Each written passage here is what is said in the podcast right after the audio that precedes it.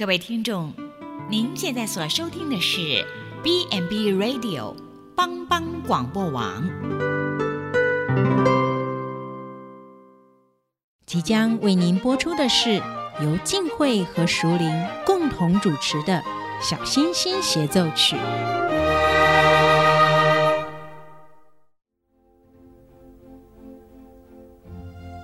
妈妈，我们家楼上的大熊都说我很笨。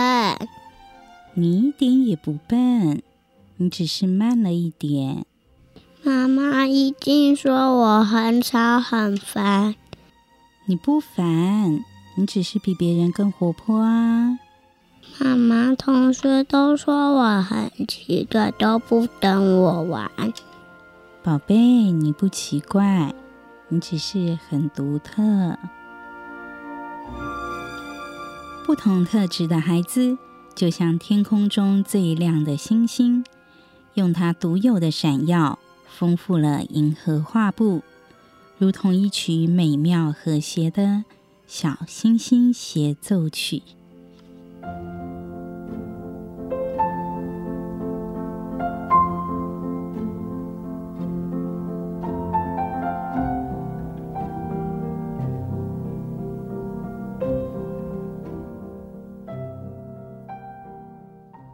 全球华人的听众朋友们，欢迎来到《小星星协奏曲》，我是静慧。很开心，听众朋友们在今天再次收听我们的小星星协奏曲。其实有时候，我觉得我们人跟人之间的相处啊，因为彼此的不了解，常常好像造成了很多的误会。就好像其实呢，爸爸妈妈虽然我们会觉得父母是最了解孩子的人啊，但很多时候，很多父母可能也会觉得说：“哎，奇怪，我好像不是那么了解我的孩子哦。”其实你知道吗？上天给我们每个孩子都有不不同的天赋哦，就好像我们的五只手指头伸出来是不一样长，但是每一只手指头都有它特别的功用。所以在今天节目当中呢，很开心我们特别邀请到这一位专家，要来跟我们谈谈哦。很多家长哦，最希望了解的就是我的孩子他有什么样特殊的气质，他的特点在哪里？我又应该要用什么样好的教养策略来教养他呢？让我们也先来欢迎我们今天的特别来宾，欢迎普里基督教医院临床心理师林淑玲心理师，欢迎淑玲。Hello，静慧好，听众朋友好，淑玲好，哇，真的每次听到你声音都觉得好有活力哈，所以我想听众朋友们听我们节目应该会像我们现在这样也很开心哈。是，淑玲，我刚刚有提到，其实每个孩子好像都会有不同的一些特殊的气质嘛，哈。那好像我知道有一个理论叫做什么先天气质，可是我们称赞人也会说，哎，像我就觉得淑铃看起来很有气质，这个气质跟那个气质一样吗？啊，我们现在一般在讲的气质，大概跟我们讲的那个九大气质是不太一样的。呃，就之前有个学者，他把我们天生的气质可以分成大概九个向度，那这九个向度呢，分别就是活动量啊。规律性、反应强度、反应欲、情绪本质、规避性、适应度、注意力分散度跟坚持度。哇，一听就好专业哦！每一个都其实不太了解，觉得这个 明明熟龄说的很清楚，我怎么都听不明白。对，所以我们待会儿就跟听众朋友大概一一来解说这九大向度有哪一些特质。比如说我们刚刚提到的第一个活动量来讲好了，因为你想到活动量，你第一个会想到什么？我会觉得活动量是不是跟这个运动有关系？就是因为有些孩子哈，他可能感觉体力特别好，那有些孩子可能像我以前，人家就会觉得哎，是那个很文静的小孩，不太喜欢动。不知道是不是活动量跟这个有关系？哇，金慧你好有慧根啊！谢谢。没错，你想的没错。我们如果用活动量来区分的话，活动量大的孩子，你就是看到他每天跑上跑下，那。非常喜欢动态的活动，爬高爬低啊，或者是跳来跳去啊。那活动量比较低的孩子，就是他就是一个比较安静，可能大家看起来会觉得他是一个比较内向的孩子。他可能比较喜欢的是动态的活动，比如说看书啊，或者是安静的玩积木啊，玩拼图。那所以这个就是活动量、活动量、活动量的区别。那简单来说，我们可以把它想象成。活动量大的孩子就好像身上装了碱性电池一样，动个不停。哇，我就真的想到那个尽量电池，那个一直打鼓的那个小兔子。是，所以这就是活动量大。是，这个就是活动量的孩子他们会表现出来的特质。哦，那我有想到那个过动的小朋友是不是都是属于这种比较活动量高的孩子？是，但活动量跟跟过动的孩子又不太一样，哦，又不一样。是因为你刚刚说的过动的孩子，其实他们有一个特质是，除了他们活动量很高之外，他们还有冲动控制困难的问题。但活动量活动量高的孩子，他们是可能很活泼，他们比较喜欢动态的活动，那跟过动冲动的孩子是不太一样的。哦，所以我有想到以前我们那个校队的那些明星，就是会让那个小女生非常倾慕的，有没有这些？对，可能就是属于这种活动量的特质的孩子哈。是活动量大的孩子，他因为他们比较喜欢体能性的活动，他们有很多的精力，所以他们可能在体能上面就通常都会表现的比较好一点。哦，好，那其实刚才你有提到第二个特质是什么？第二个特质是规律性。规律性，对，所谓的规律性就是说，呃，比如说我们吃饭啊、食量啊、我们清醒、睡眠的时间，通常都会有一个固定。那规律性的孩子呢，就是比如说他时间到了，规律性强的孩子，他时间到了，他可能就会肚子饿，他就需要吃东西，或者是说时间到了，他就会觉得想睡觉，他就需要睡觉。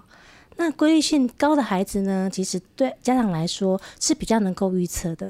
比如说，诶，我知道我的孩子，呃，他可能下午四点，他通常都会肚子饿，这个时候他需要吃一点点心，那晚一点再吃晚餐。那或者是说，诶，我可以预期到他可能每天早上几点会起床，他几点需要睡觉，是比较好预测的。对父母来讲，那规律性比较低的孩子呢，可能就是你就会觉得，诶，他。呃，什么时候起床？什么时候累了？什么时候会肚子饿？或者是说他的食量什么时候会会吃饱？或者是说，哎，可能平常一碗一碗饭的量，他吃还是觉得不够。规律性的孩子就是会让父母亲比较难以去掌握跟预测。哦，所以我会想到，如果说是比较年纪比较小的孩子，我们是不是家长会比较喜欢这种规律性高的小孩？就是说，因为他可能他作息比较正常、很稳定，然后家长相对来讲会觉得，哎，这样小孩比较好带，是这样吗？是，就是规律性高的孩子，家长就像您刚刚说的，就他比较好好掌握，所以家长就会知道说，哎，我什么时候该做什么事情，或者是说我什么时候该为我的孩子准备什么。哦，所以这个规律性，我们也可以就是透过训练吗？比如说像之前我有一个呃同事啦，那时候我们都觉得他有点不太，也就是就还蛮狠的下心，因为那时候他也是第一胎生小宝宝，然后他为了要训练他的女儿晚上可以就是从晚上一觉到天亮，半夜不要起来喝奶。然后他就让他的小孩就是半夜一直哭，一直哭，哭两个小时不去理他。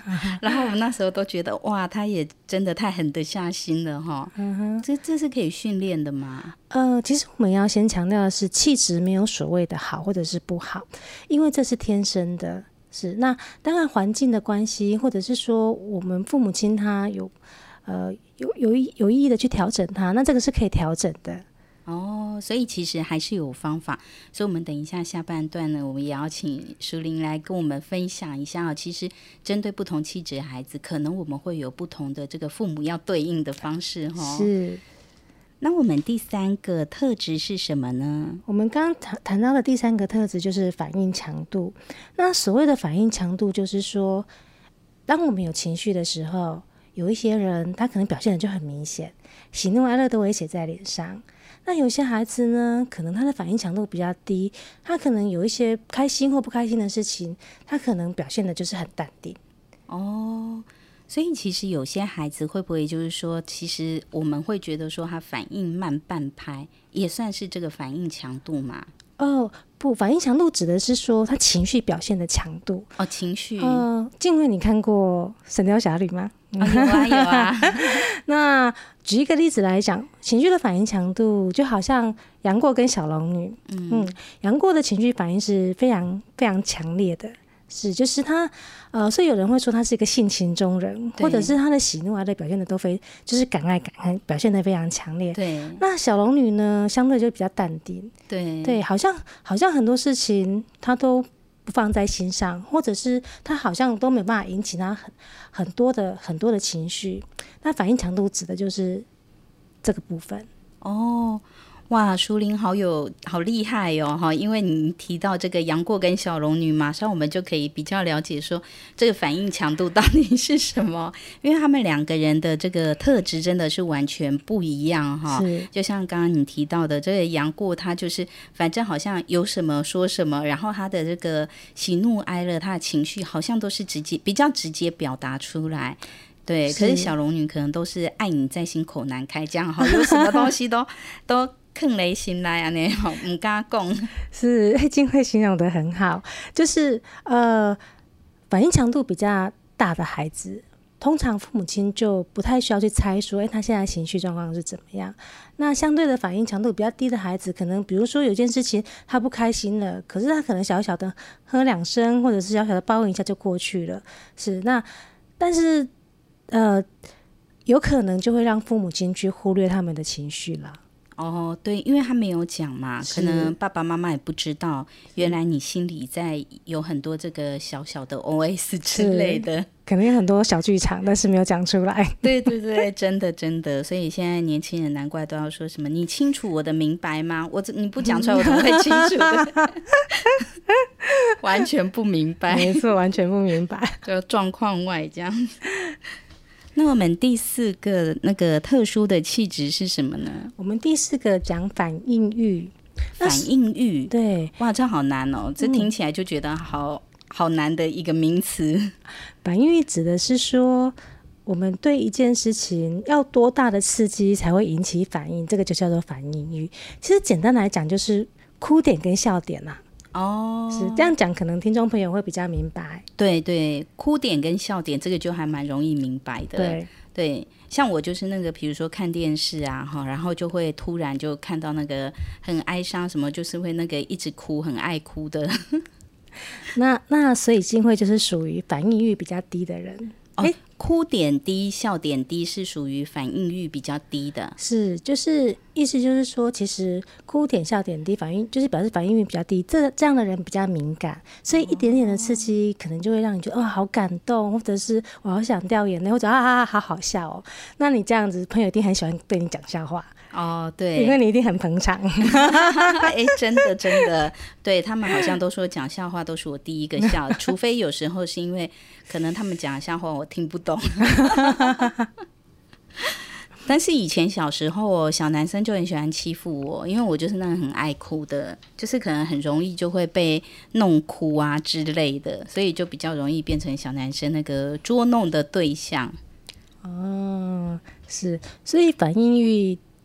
强高跟低呢？我们还可以用另外一个形容，就是比如说，金慧小时候有看到看过《豌豆公主》这个童话故事吗？有啊，就是把一颗那个豆子放在那个几层的床垫下，他躺在床上都还还可以有感觉，我都觉得这太不可思议。我小时候做过这个实验。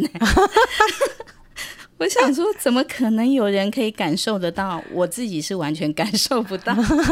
我想我应该也感受不到。虽然我我也是一个反应力比较低的人，但是我豌豆公主真的太神奇了。对，真的，所以叫童话故事哈，叫童话故事。那反应力比较高的孩子呢，就是我们就会说他神经比较大条，嗯、或者是哎、欸，可能像恐龙一样 神经线比较强一点，可能去需要很多的刺激才能够引起他的反应或者是他的注意。嗯嗯。所以其实反应率高跟低的孩子，就是像刚刚你提到，反应率低其实是属于比较敏感性的孩子，是，就他感觉可能会比较敏锐一点哈。是，好好，那我们呃还有什么样其他的特质呢？那我们接下来讲趋避性。趋避性的意思就是说呢，一个孩子他在面对一个新鲜的事情或者是一个陌生人的时候，他表现出来的态度是好奇，会去主动探索的呢，还是说他是会觉得不安，会觉得很谨慎，会觉得比较退缩的孩子？哦，所以趋避性通常是指就是因为。光看名词啦，那个趋跟避是说躲避的意思？是躲避或者是趋近的意思啊，趋近，嗯，是趋近或者是躲避的意思。那这样可能就比较容易理解，就是趋近的孩子呢，他在一个，比如说，哎，家长可能带到带他到一个完全没有去过的地方，那这样的孩子呢，可能他就会，哎。会很好奇，然后会想要去主动去探索这个环境，或者是说，哎，当当他面对陌生人的时候呢，我们通常就会形容他不怕生。他这个就是比较趋趋近型的孩子。那比较比较躲避型的孩子呢，他们通常在面对陌生环境的时候，他们其实不一定不会好奇，只是他们表现出来的样貌就是会比较谨慎。那可能会先躲在父母亲的后面看一看啊，那确定说，哎，这个环境对他来说是安全的，或者是没有威胁性的，他可能才比较敢去动作。哦，所以趋避性高的小朋友是不是？刚刚你提到比较不怕生嘛？那我们其实也会发现有一些人他是很有，就是很有热情啦，应该这么说。像大人来讲，有一些人其实像我们有一些同事是那种很热情的，有没有？就看到别人就陌生人都可以这个人来疯人来熟这样子。那像我就很羡慕他们，因为像我们就会觉得说，哎，对于这个。不认识的陌生人刚开始见面，其实会不知道要聊什么。可是我同事就很厉害，所以像他这样子，就是说可以很容易跟人家打成一片，跟陌生人打成一片，是属于趋避性比较高吗？还是？哦，他应该就是比较外向型的，嗯嗯，外向型的人。那。可能他也喜欢，或许他也喜欢跟人家接近，跟人接近，或者是跟人互动，跟人家交往。对，他很喜欢跟人家聊天，是一聊都可以聊半个小时以上。是是，那这样这样的人，他就是比较比较喜欢跟人家接近的。哦，所以就是比较趋避，呃，对，算趋近，也算比较趋近趋近人的。哦。所以其实我们以前不太知道这专有名词，但是我们可能就会像刚刚淑玲讲，我们会说，哎，这个孩子比较外向，哎，这个孩子很内向哦，哈，这样子是哦。有像其实很多时候，好像小女生会不会是比较容易，就是比较害羞内向的感觉？哦，好像也不一定，也不一定哈。是，对。以前我们的那个刻板印象会觉得说，好像男生会比较外向活泼，然后女生会比较文静，但现在好像其实不一定哈。对，因为这个可能跟社会文化有一些关系。现在女生其实是。即即使是女生，也是很很被鼓励可以讲出自己的想法的。那其实孩子的个性，除了先天的气质之外，还有很大一部分是跟环境的互动造成的。比如说，如果这个小女生她其实本身就是一个很活泼、很爱笑的孩子，但是呢，每次只要她哈哈哈哈大笑，或者是说她表现出比较活泼外向的样子的时候，可能就会被告诉、被告知说：“哎，女生要有女生的样子，你要文静一点，不可以这样像个像个男生这样子。”那其实这样久而久之，这个孩子他有可能就会收敛他自己的本性，那他表现出来可能就会是大人想要他的那个样子。哦，对，以前像以前我们就是小时候嘛，我妈妈就是很注重那个家教的。然后她就会说，女生要什么站有站相，坐有坐相，吃有吃相，是对。那像我妹就是比较活泼的那样子，所以她就会常常被我妈管教，没，但就被提醒啦，就是说，哎，你不可以这样子，你不可以那样子。是。所以后来其实也是会受到影响，对不对？是是。对，所以其实教养也还是有差很多，是一定有差。讲到第六种是趋避性，那再来我们讲第八种是适应度。那适应度指的就是说，对环境的变动，或者是对新的环境，这个孩子他需要多久的时间能够适应？这个就是适应度。适应度适应度高的孩子呢，就是他其实到了陌生的环境，或者是面对环境的变动，他可能在很短的时间他就可以适应。但是适应度比较低的孩子就是相反。所以有的时候我们会看到，呃，尤其是孩子他刚刚入学的时候啊，就是有些家长觉得最困扰的时候。对，其实我们之前哦，就是有碰过，那时候刚开始啊，因为小朋友可能要上小学的时候。然后你就会发现，那个小一最明显，因为有很多这个小一的小朋友去上学哦，那个妈妈是需要跟着去 学校的。然后甚至啊，就是我之前还有听，因为我同学还蛮多在当国小老师，然后他们就说最夸张的，我我我就问他说，这个小一的小朋友不是都会有这个，不知道是不是算分离焦虑，但是就是因为。离开爸爸妈妈，然后要去学校上学那么长的时间，然后所以刚开始都哭是正常的。然后我就问了我同学说，最久孩子会哭多久？他说会哭一个学期呀、啊。嗯、我就说这也太夸张了吧，就一个学期都还适应不了这样。是那呃这样的孩子，他们可能本身对环境也比较没有安全感。所以他们跟父母亲分离就会有很大的焦虑，所以在呃父母亲带他们到学校，要让他走进校门这一那，这一这一刹那，就非常的就非常的痛苦，好像再也看不到爸爸妈妈一样。对对，每次好像都要上演那一个那十八相送，是上演十八相送。对 对。所以有时候其实也觉得，这现在父母哈真的也是很辛苦。哎，可是我也想请教一下，就是像这个适应性高的孩子啊，会不会通常也比较不会怕生？这个是有相关联吗？还是没有？嗯、呃，其实不一定有相关联，因为呃，我们说不怕生的孩子，他是对是比较趋近的，对陌生的环境啊、人事物是比较趋近的。那适应度高的孩子，他不见得他他表现出来都是会呃。很会去靠近人家啦，或者是很会主动探索环境，但是他可能就是你把他放在一个陌生环境，诶，他可能很快就知道说这个环境叫我要做什么，或者是说这个环境的要求、环境的规则是什么，他可以很快的融入，但是他表现出来的不一定就会是很活泼，或者是会去主动的探索的样子。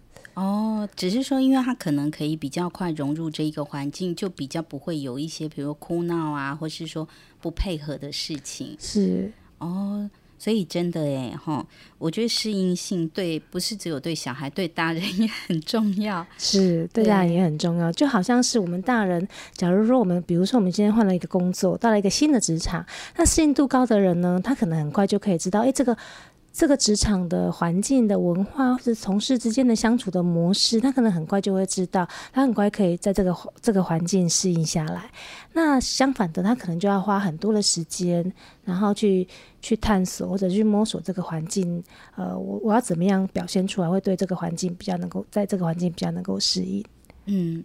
所以，其实我觉得今天的节目不只针对孩子的气质，我觉得我们大人好像也是很可以适用哈。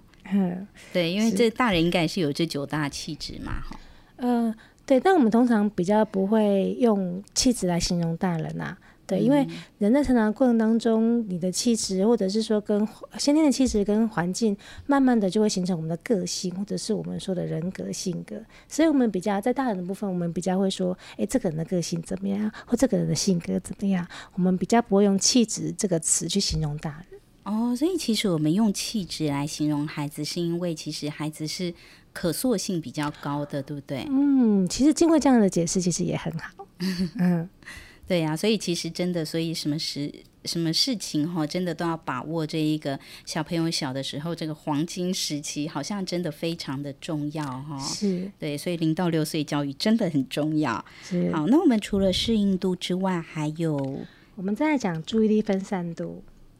注意力分散度是说这个我的注意力可以集中还是不集中是这个吗？还是不是？是，就是 我们在讲的就是是就是讲的就是注意力能能不能够集中，或者是注意力很分散，容易因为一些事情而分心。比如说有些孩子他在做一件事情的时候，他就可以很认真很专心；那有些孩子呢，就是这边做一做，那好像听到一个声音他就分心了，或者是说，哎，我这个活动都还没有做完，我就跑去做另外一个活动。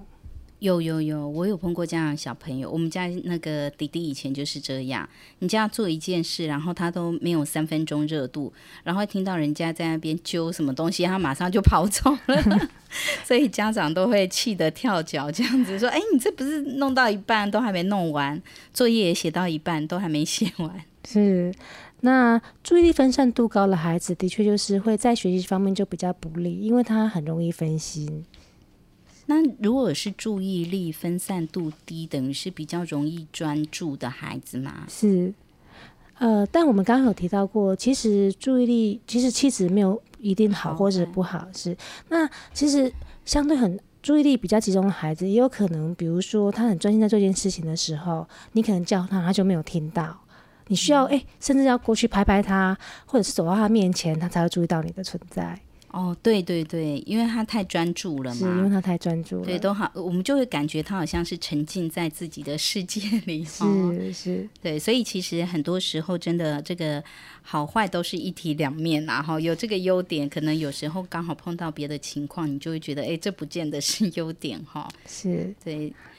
好，那我们还有一个是，我们还有一个是坚持度，是坚持度呢，就是指的就是。当孩子他在从事活动的时候呢，他会不会因为困难或挫折就放弃他正在做的事情？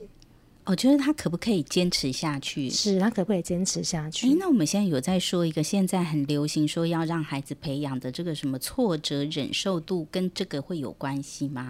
呃，对，其实多少会有一些关系，因为坚持度比较高的孩子，他如果在从事活动的过程当中，他遇到困难或遇到挫折的时候，他其实会愿意再尝试看看，或者是再努力看看，一直到把这个活动或者是把这项工作做完为止。那坚持度比较低的孩子呢，嗯可能他稍微遇到一些挫折啊，遇到一些困难啊，他就放弃了，他就不做了。对呀、那我觉得其实对我们在比如说在工作中，或是在在求学的阶段，你的坚持度高，好像应该是一个好事。可是我刚刚有另外想到一个，就是说会不会因为他太坚持，有些事情他太过坚持己见的时候，就会让别人觉得很讨厌，或是会觉得他是在钻牛角尖。是，所以坚持度太高的人，真的也会让人家有这样的困扰，就是他们就会坚持说啊。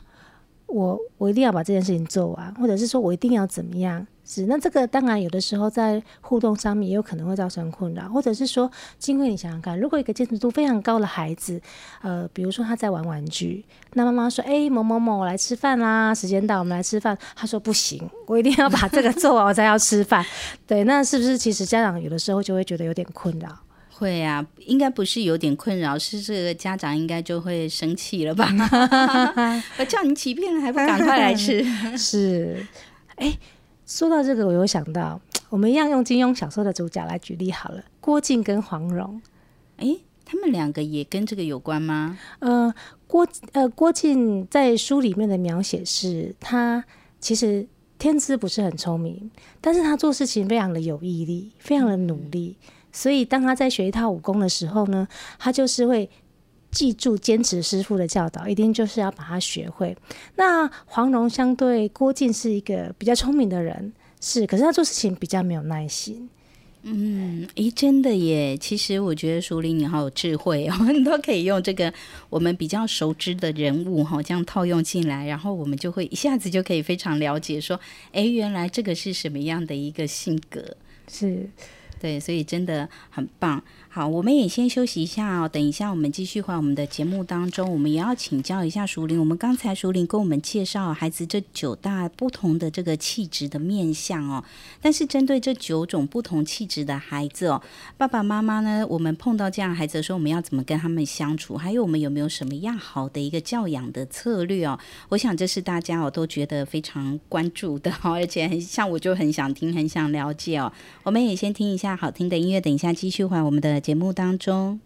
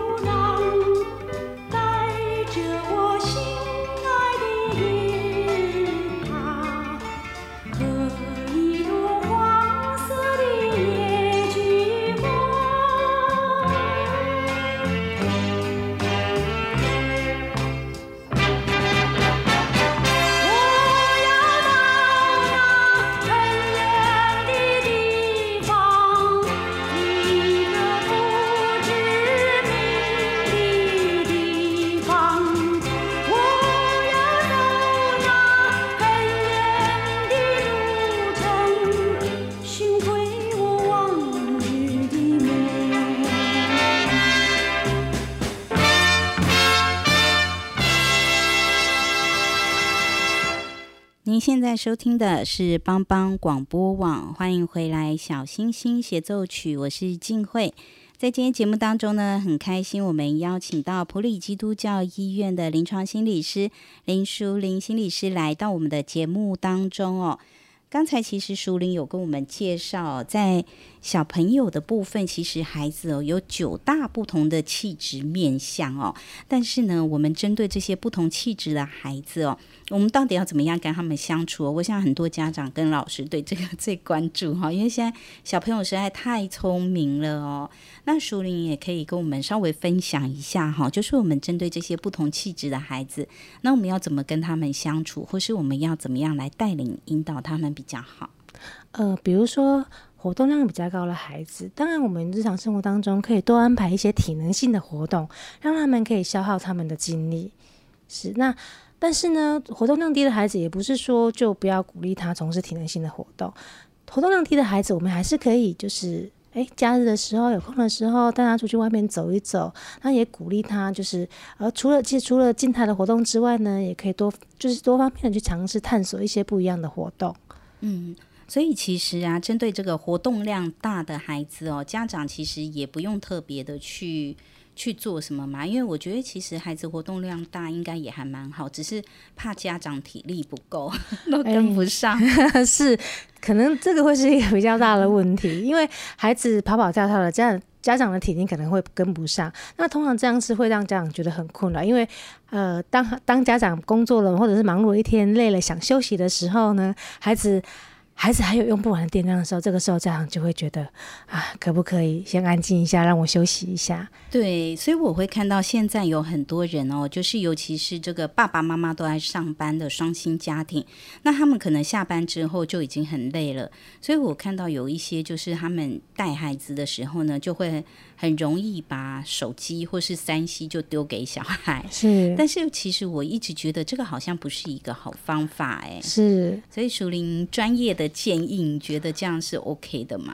嗯，其实就像金慧讲的，因为现在三 C 的产品太普遍了，而且家长自己本身都会玩，那家长在玩的时候，孩子就会觉得好奇，就会靠过来看。那孩子觉得哎、欸，好有趣，好好玩了，我也想玩。那有的时候呢，家长就会给孩子玩，或者甚至孩子自己就有他专专属的手机。那其实我们真的会很强烈的呼吁家长，在孩子小的时候。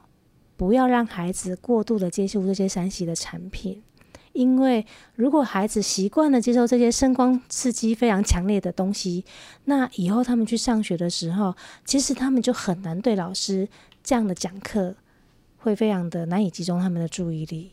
哦，所以我们会不会说有建议说，其实到孩子几岁的时候，我们给他这样三 C 的产品会比较好？嗯。其实，因为这这个就会牵涉到跟我们的大脑成熟有关系嘛。嗯，我们的大脑其实会到二十岁才才真正就是二十岁哦，是啊，二十岁之后就走下坡了。是，所以呃，当我们小越小的时候，我们的大脑发展越不成熟，尤其是我们前额叶的部分，它是掌管我们冲动控制的部分。那如果说在大脑还没有完全成熟，就让他过度接受这些三 C 产品的话呢，那其实对孩子。冲动控制的发展其实是是很不利的。那其实也有研究会显示说，如果让小孩太小就接触三 C 产品的话，他以后长大之后，他网络成瘾的比例或者是风险是比较高的。对，但我觉得要让孩子到二十岁哈才接受，我觉得以目前环境来讲，好像真的很难，因为他们有一些小朋友现在大概在高年级哦，就已经要用这个电脑啊什么这些来做作业，所以对家长来讲，真的也是非常的两难哦。是没错，就是我们真的没有不太可能完全去禁止孩子使用三 C 产品，因为这是一个趋势，而且呃，因为这是呃，应该说这是现在社会上有的样样子。那呃，可能很很多同学啊、同侪他们也都会用山西的产品。那只是说，至少学前或者是说，诶，国小阶段的孩子，好，尽量不要让他们接触太久的山西产品，或者是说，孩子他玩手机的时候，都在使用手机的时候都在做些什么？可能家长需要注意一下。嗯嗯。那换一个方向，换一个角度想，其实太小使用呃使用山西产品对眼睛的发育也不好嘛，就孩子就很容易会近视啊。是啊，是啊，所以我看到现在很多小朋友这个幼稚园就在戴眼镜，哎，害我吓了一跳。我想说，我国中才近视，是。好，所以其实真的哈，这个家长还是有，如果可以保护我们的孩子啊，还是要稍微哦注意一下。那我们嗯，刚才有提到第二个气质是，第二个气质是规律性的部分啊。那其实孩子的规律性是可以调整的，就像刚刚金慧提到的部分，虽然这个是先天的气质，但是假如说孩子的生活作息非常的混乱，非常的不规律，那相信对很多家长来说也是会也会是一个困扰。所以呢，其实。要调整孩子的规律性，比如说，呃，孩子假设孩子三餐不定时也不定量，那我们可能就要想想看，诶，为什么是什是是不是有什么特殊的状况造成这样的？是不是有什么特殊的原因造成这样的状况？比如说，诶，是不是尽量不要让孩子吃零食？那哦，真的耶，因为小朋友吃零食，其实除了蛀牙之外，哦，最影响最大就是吃饭。哦、是。那还有就是刚刚提到活动量大的孩子呢，其实我们也应该要尽量少让他们吃一些含糖的饮料、糖果啊，或者是像可乐之类的东西。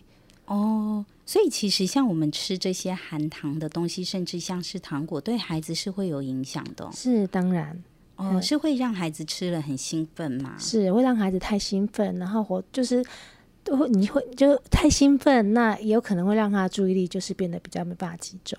哦，所以真的哈、哦，以前我们都不知道呢。我们去像我们去上课啊，因为小朋友最喜欢这些糖果或是饼干，我们就会拿这个当这个奖品给他们几点。其实这是错误的，不好的，对不对？呃，我们可以用一些比较健康的东西代替啦。好，可是通常跟我们大人在吃东西一样，这个健康的东西有时候不一定好吃。啊，是那 对，所以这个部分可能就是要家长自己斟酌了。是啊，是啊，哈。不过这还是身体健康还是很重要的啦，因为毕竟小朋友年纪小嘛，哈。那我们也是希望说他们可以从小打好根基哦。那呃，我们刚刚第三个谈到的是趋避性吗？我们刚刚第三个谈到的是反应强度。哦，反应强度，对，就是呃，就是我们刚刚讲呃，对一件事情，他的反应是强烈的呢，还是淡定的？就是我们刚刚提到了王杨过跟小龙女嘛。对对对，是。所以其实像针对这个比较这个反应强度很高的、比较这个外向的孩子的话，其实家长应该不不太需要担心吧？但可能会不会担心说我要怎么拘束他？呃，反应强度的孩，反应强度比较高的孩子，会让家长觉得困扰的，有的呃，会让家长困扰的地方，可能是比如说，呃，家长不顺他的意的时候，他可能会在，他可能会大吵大闹、大哭大闹，或者甚至在地上打滚。哦，所以像那个通常哈，我们看到很多像之前影片里头有嘛哈，就是可能爸爸妈妈带小孩出去，然后他不要呃，他要买玩具，家长不给他买，他就在地上打滚，是，就是这种反应强度很强的孩子。是，那这时候其实家长应该到底是要就赶快呃有，因为我觉得通常家长对这个解决方法两极化啦，一个就是说算了，赶快哦，因为在外面哦也不要丢脸，赶快买个玩就就顺他意买。给他，然后赶快走离现场。那第二个是呢，就像之前我们在 YouTube 看到的那个家长，就直接转身就走了，就完全不理那个孩子。那到底哪一种做法是比较好？呃，其实没有一定什么样的做法是最好的。但是，其实我们在带孩子的过程当中，我们一定要有一个一致性，就是说让孩子有一个很清楚的准则可以去去依循。呃，就你想想看，假如说今天孩子哭闹，我。我我不给他不好，那静慧，你想想看，假如说今天一个孩子他因为得不到他想要的东西，他哭闹，我们第一次不满足他，第二次不满足他，可是第三次呢，我们觉得哦，可能因为我当天比较累，我觉得啊，算了算了算了，就顺你就顺你的意好了，就买给你好了。那这个孩子他下次会不会用同样的方式再跟父母亲要求他要的东西呢？应该会啊，因为现在小孩都很聪明啊，他知道这招有效。是没错，就像你讲的，孩子知道这招有效，他还是会用这一招。虽然你前两次没有答应他，可是第三次你答应他了，那孩子下次一定还是会用这样的方法，或者是说，哦，刚开始有些父母想说，不行，我一定要坚持。对，那那可是坚持了十分钟、二十分钟，可是孩子还是这样苦恼的时候呢？父母亲就想说啊，算了啊，我累了，我投降了，随便你吧。嗯嗯，那就顺着孩子。那这个时候，孩子是不是也会学到一点，就是我只要哭闹的够久，我只要够坚持，父母亲总是会妥协的。哎，真的耶！所以其实这个父母自己的原则是很重要的。是，可是我觉得现在哦，有一些父母，尤其在华人社会里哦，比较难为，就是说，因为可能。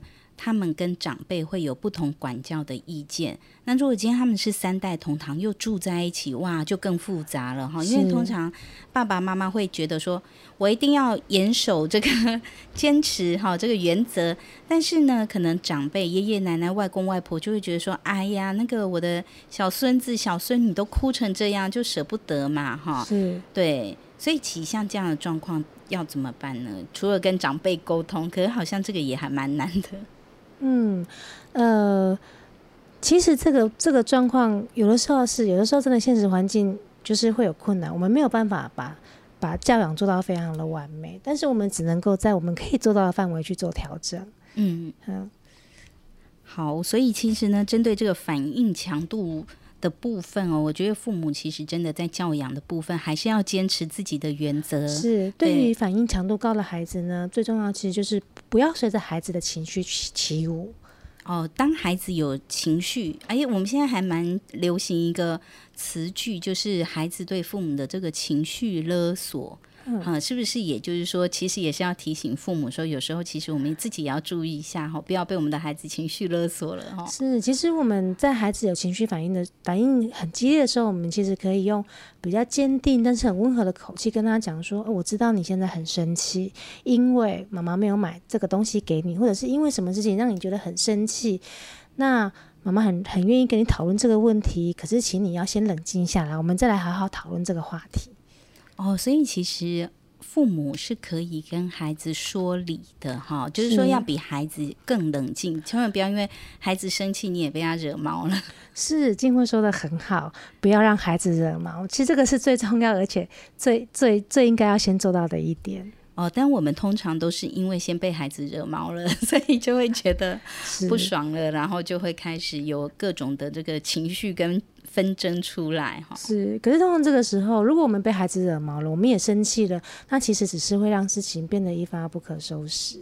是，那对于反应反应强度比较低的孩子呢，其实父母亲可能要留意的就是要多鼓励他情绪方面的表达。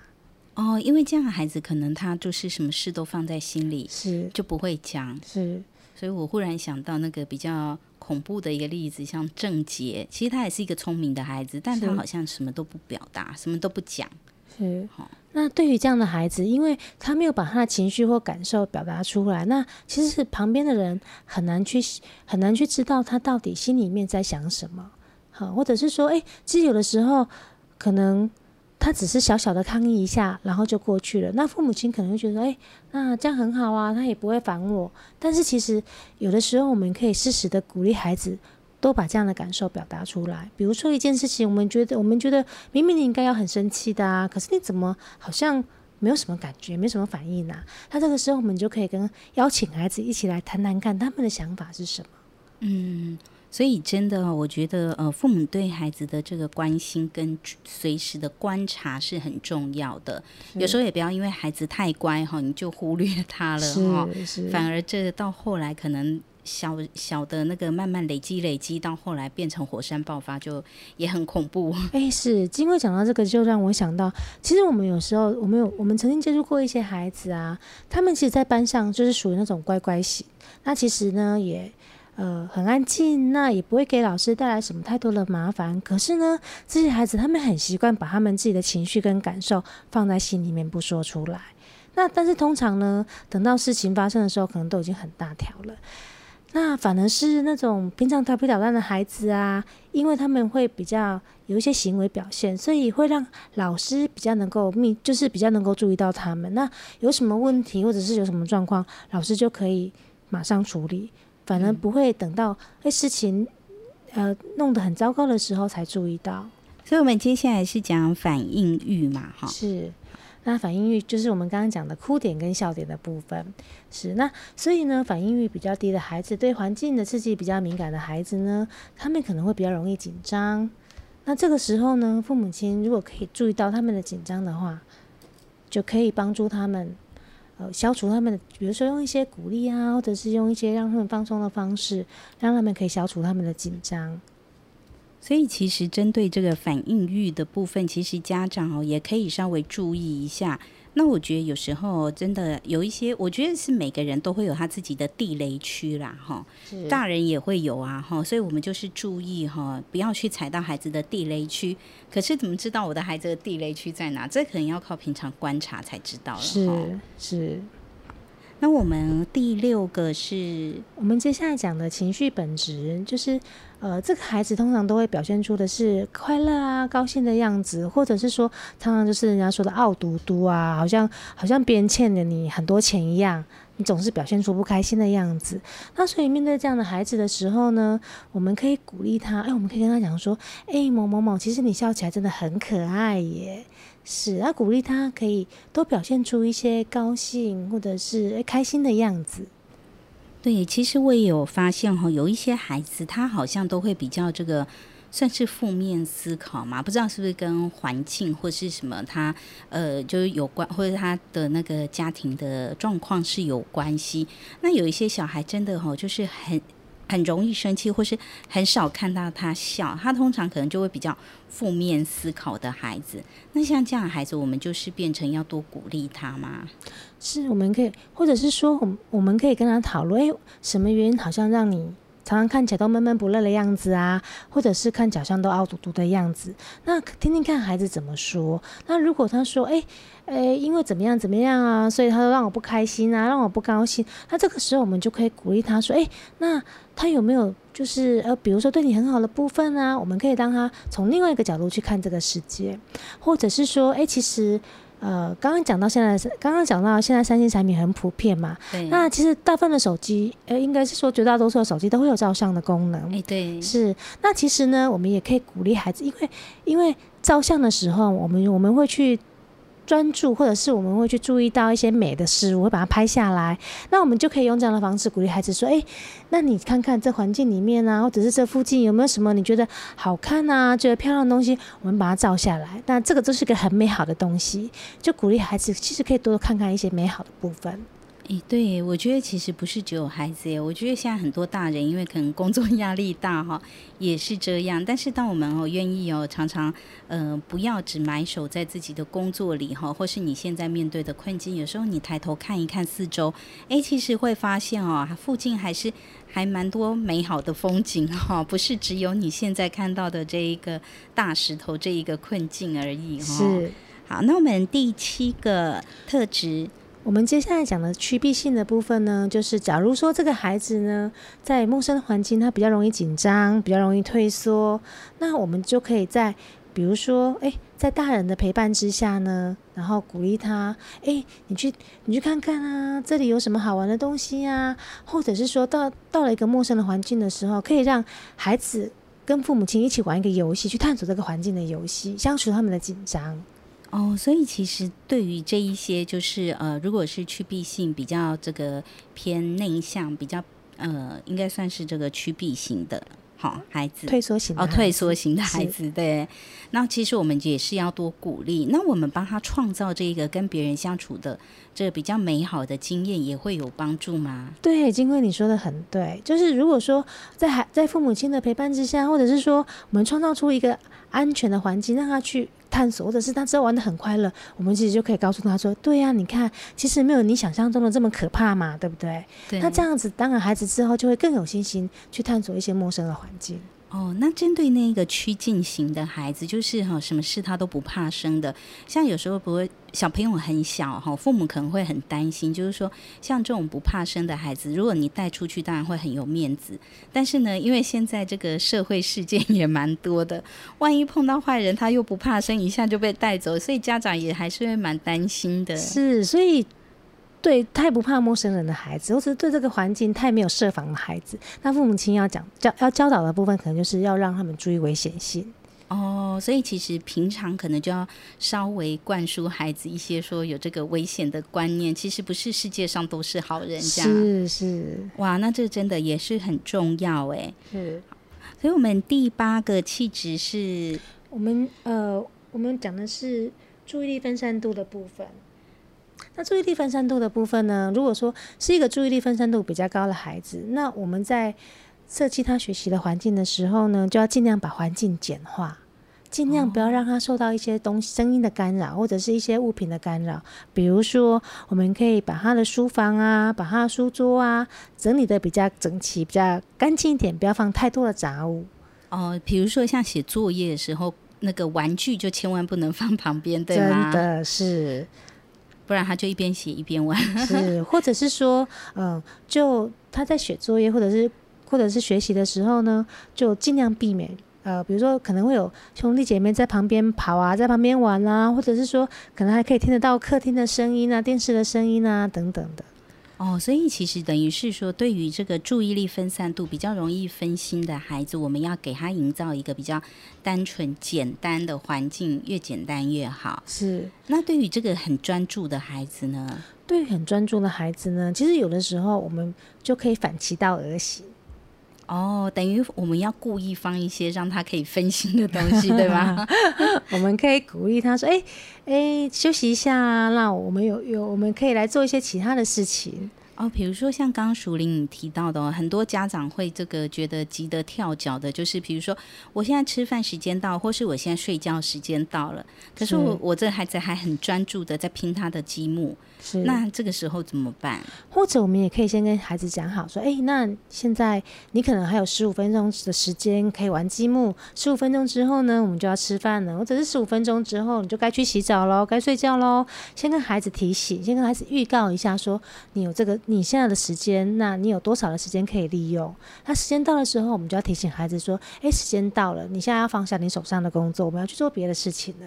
哦，对，所以其实这个预告是很重要，让孩子也有一点点缓冲时间呐，哦，不要马上就一定要现在非得要怎样哈。是，好，所以这跟我们等一下讲这个坚持度也有关系哈。有时候这个家长很坚持，孩子也很坚持，所以两个硬碰硬，当然就不会有好的结果。是，那所以针对这个坚持度高的孩子，我们要怎么样跟他们呃？怎么面对他们比较好，跟他们处理？嗯、呃，坚持度的坚度坚持度比较高的孩子，他们有的时候就会比较没有弹性，因为他们很固执，他们想要，他们就一定要照他们的样子，我照他们的想法去进行。那我们可以看看，如果说孩子他是很坚持要把事情做到很好，那。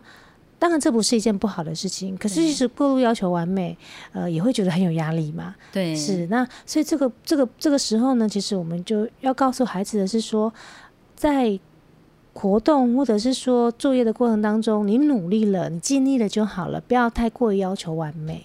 哦，所以其实有时候这样孩子，反而我们家长要适时想办法让他放松，不要那么的在意，或是不要那么的坚持执着哈。是，那坚持度比较低、比较容易放弃的孩子，那相相反的，我们可以鼓励他，比如说他在活动当中遇到困难的时候，我们可以跟他讲说：“哎，你再试试看，你已经快要做到了，你再试试看。”或者是说，我们可以偷偷的给他一些小小的帮助，那让他可以再努力一下，就可以达到他的目标。相就是相对就是可以建立他的成就感，他他下次会更有信心，或者是说他会更有动机去做一件事情。嗯，真的耶，我觉得今天真的好，谢谢淑玲哦，来到我们的节目当中，跟我们做这么专业的分析跟分享哦。我相信哦，听众朋友一定跟我一样哦，应该今天收获满满哦，也收获很多哦。那今天因为时间的关系哈，我们要在这一边哦，先跟听众朋友们说再见哦。但是真的，我们再次谢谢舒林心理师今天来到我们的节目当中，跟我们分享这么多宝贵而且很实用的资讯哦。谢谢舒林，谢谢，也祝福我们的听众朋友们有美好愉快的一周。